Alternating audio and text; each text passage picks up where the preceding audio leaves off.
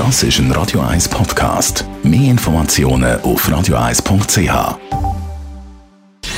Gesundheit und Wissenschaft auf Radio 1. Unterstützt vom Kopfwehzentrum Irlande Zürich. www.kopfwww.ch Dr. Reto Agosti, Leiter und Chefarzt vom Kopfwehzentrum Hirslanden da in Zürich.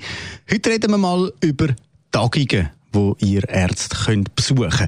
Ist das eigentlich so ein reiner Spass, so ein Reisli, oder ist das richtige Arbeit? Also es hat sich natürlich stark gewandelt, weil heutzutage werde ich praktisch nicht mehr eingeladen von einer Pharmafirma. Vor allem schon gar nicht mehr in die USA. Und das heisst, der Aufwand, den ich habe, ist zwischen 10 und 20.000 Franken ich muss ja noch mit einem Ertragsausfall rechnen in dieser Woche. Und wenn ich voll an der Tagung bin, dann ist das zu Abend vielleicht das Vergnügen und ich treffe meine Kollegen selbstverständlich. Oder ich bin jetzt in Philadelphia und in Oslo. Der Teil ist in Ordnung, aber der Rest ist, ist eigentlich relativ harte Arbeit, weil sie rennen von Tagung zu Tag, also von Vortag zu Vortag, von Workshop zu Workshop. Und also von Nummer eins ist äh, keine Rede.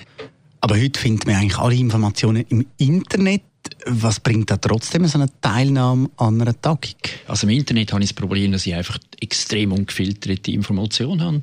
Wenn ich Migräne eingebe, dann komme ich irgendwie 20 Millionen Webseiten über und, und es ist überhaupt keine Struktur drin und, und das meiste ist sowieso kommerziell getrieben. Also wenn ich an der Tagung bin, dann gehe ich grosse Vorträge hören, weil dort habe ich die Starren, die wirklich tolle Vorträge machen. Die könnte ich zwar vielleicht im Internet mit viel Glück noch finden, aber das ist etwas anderes, wenn sie dort sind.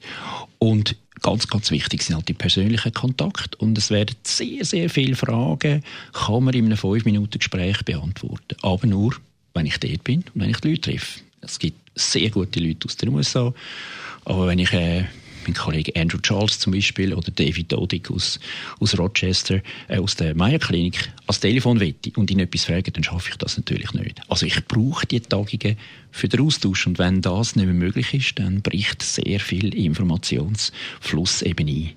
Und jetzt, wenn man so die Sicht auf mich als Patient nimmt, was bringt mir das, wenn mein Arzt an so einer Tagung teilnimmt? Das ist sehr viel Information, die wirklich direkt wieder an Patienten geht. Nehmen wir die Antikörper, die sind jetzt genau vor einem Jahr in den USA eingeführt worden und ich werde täglich von meinen Patienten gefragt, ja, wie sind jetzt Langzeiterfahrungen? Ich habe nichts in der Hand. Von der Pharmafirma komme ich nur etwas über, wenn es publiziert wird, also wie jetzt zum Beispiel, aber so direkte Informationen habe ich fast nicht. Es wird also schwierig, diesen Patienten die Fragen zu beantworten und selbstverständlich ist es ein neues Medikament und Sie wollen wissen, gibt es Langzeiterfahrungen. Man hat ja immer so ein bisschen latent Angst, so ein bisschen wie mit der Radioaktivität oder vielleicht taucht dann 10 oder 20 Jahre später dann etwas Schlimmes auf. Und diese Frage kann ich häufig nicht beantworten, wenn ich die Informationen nicht habe. Danke vielmals. Dr. Reto Agosti, Leiter, Gründer und Chefarzt vom Kopfwehzentrum Hirslanden.